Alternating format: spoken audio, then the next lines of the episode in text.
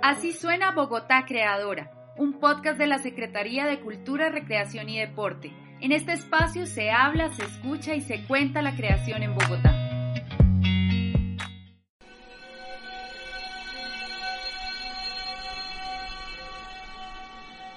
¿Cómo fue la primera vez que entraste a un cuarto oscuro? Iniciamos una nueva temporada en Así suena Bogotá Creadora. Este mes se lo dedicaremos al orgullo LGBTIQ+. Esta conmemoración se da por los disturbios ocurridos en Stonewall, Nueva York, Estados Unidos, en 1969. Hoy nos acompañan Andrés Cárdenas y Ricardo Rosso, de la Fundación Object Facts, El Contragolpe. Este es un proyecto dedicado a la investigación para la creación. Pero que sean Ricardo y Andrés quienes nos cuenten un poco más sobre ellos. Gracias Natalia por la invitación y a la Secretaría de Cultura, Recreación y Deporte. Eh, la Fundación Object El Contragolpe, surge por el trabajo artístico de Ricardo Rosso, un coreógrafo de larga trayectoria de danza contemporánea.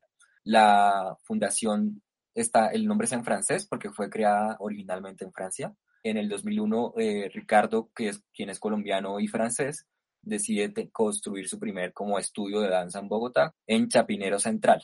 Entonces allí, en ese momento, Chapinero apenas comenzaba a ser como un lugar de referencia en torno a la diversidad sexual.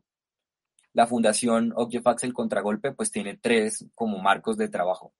Por un lado está Arte Estudio, escenario no convencional, que es nuestra sede de creación que en el, 2000, pues en el 2013 este pequeño estudio se reforma y se transforma en una casa de tres niveles y 450 metros cuadrados con diferentes espacios. Hay que también anotar que en esa transformación del espacio físico, allí también funcionó entre a comienzos del 2000, finales de los 90, hasta el 2013, un sauna gay que se llamaba el Club 57, y eso también ha cargado pues el aura un poco del espacio y su historia. Entonces en el 2013 se remodela el espacio para convertirlo en una casa. Y como en el 2016 comenzamos a darnos cuenta que la arquitectura del espacio era determinante, era muy muy importante y al mismo tiempo era muy problemático porque el espacio no es frontal, el espacio no tiene sillatería fija, tiene muchos espacios de transición, escaleras, balcones, palcos, baños, cuartos. Y dijimos, bueno, un momento, si, si es tan problemático, más bien deberíamos usar esto como una excusa para la creación. También hacemos dos programas, bueno, tres programas son los que embarcan eh, la Fundación Object Por un lado, las producciones propias. Luego, el otro programa que hacemos, que es nuestro programa más bonito, es Ciudadanías Creativas.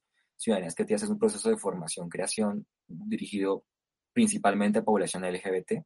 Y finalmente, volviendo a los programas, el último programa son los programas de residencias y que es un programa bianual en el que invitamos a compañías o colectivos que trabajan con el cuerpo o con las artes plásticas a residir en el espacio.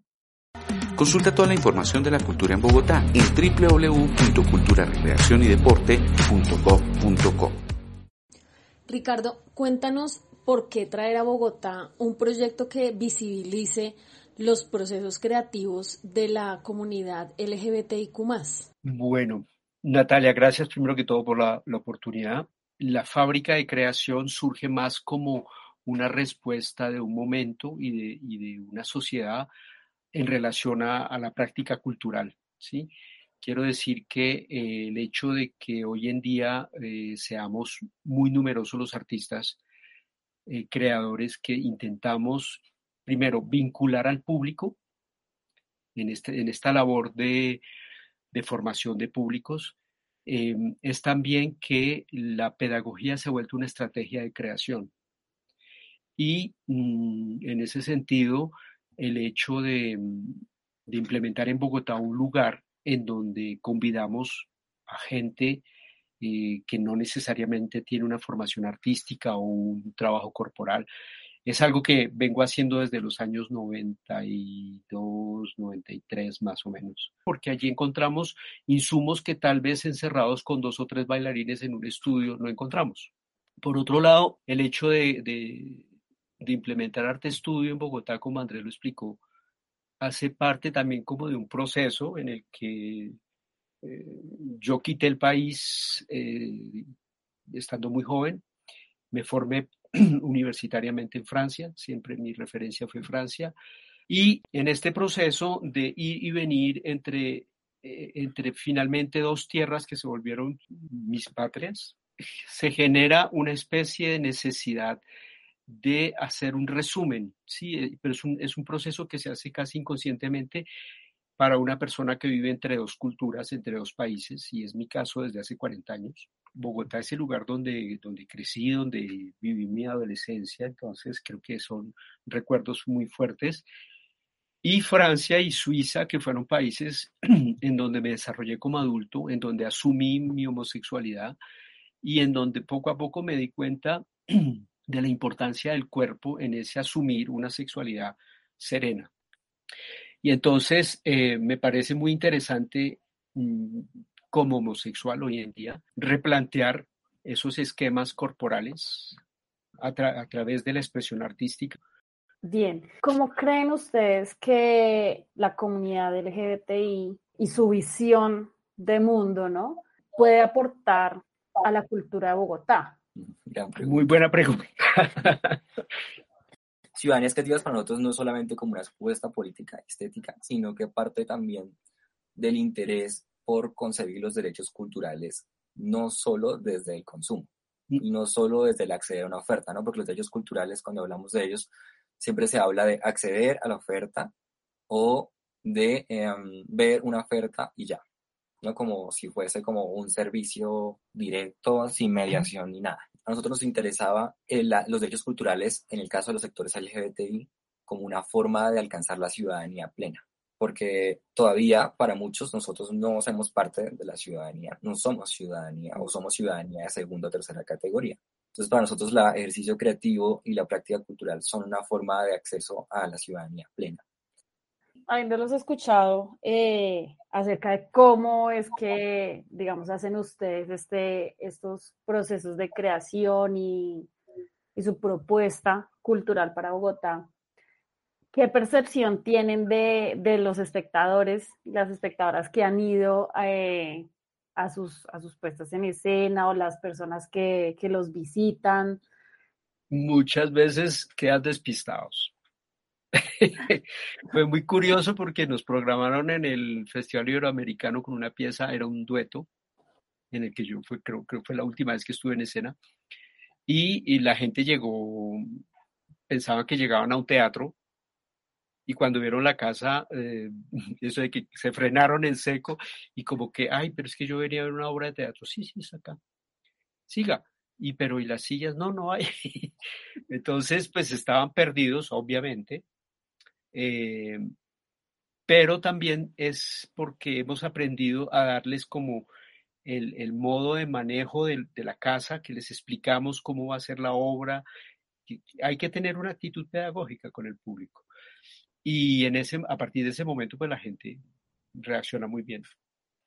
Consulta toda la información de la cultura en Bogotá en www.culturarecreacionydeporte.gov.co. No, pues yo creo que con todo esto que nos han contado, yo creo que queda más de una persona antojadísima de, ir. Eh, cuando tienen nuevamente eh, una puesta en escena para que todos y todas las oyentes de Así suena Bogotá Creadora puedan, puedan asistir a este espacio. Entonces, mira, eh, la obra se llama Cuarto Oscuro el cuarto oscuro es, pues, eh, primero que todo el cuarto en donde se desarrollan eh, las, la fotografía, el cuarto de desarrollo de fotografía, pero el cuarto oscuro es también mm, ese lugar que existe prácticamente todos los saunas gay y en donde se tiene sexo casual. Eh, eso va a despeinar más de uno, pero bueno. Entonces, cuarto oscuro es una reflexión sobre el cuerpo y sobre el deseo homoerótico. Eh, es una obra eh, interdisciplinar y se trata de una exposición coreográfica. ¿Qué quiere decir eso? Que hay pequeñas piezas coreográficas expuestas en toda la casa. Hay varias razones por las que esta pieza es muy importante para nosotros y, para que, porque es importante que la vean. Por un lado, es una pieza de repertorio. Por otro lado, es una pieza eh, que habla también de lo que somos nosotros como hombres gay que tienen un, trabajo creativo. por otro lado, es una pieza que tiene una relación natural con Chapinero, con, lo, con la, estética, con los servicios que se faltan en esta parte de Chapinero, que es como la parte de la rumba LGBT y del turismo. Entonces recuerdo que la temporada de Cuarto Oscuro es en Arte Estudio del 23 de junio al 16 de julio 2022, de jueves a sábado a las 8 de la noche. Eh, las reservas se pueden hacer al 322-364-1071. Y en Instagram, arroba Arte Estudio Andrés y Ricardo, muchísimas gracias por haber estado hoy en Así Suena Bogotá Creadora, por habernos eh, abierto las puertas de Arte Estudio.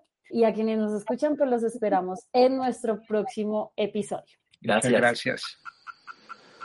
Cuerpos imaginados que desquician las pasiones, mientras que en las calles el horror sucumbe y canta. Así suena Bogotá Creadora, un podcast de la Secretaría de Cultura, Recreación y Deporte. En este espacio se habla, se escucha y se cuenta la creación en Bogotá.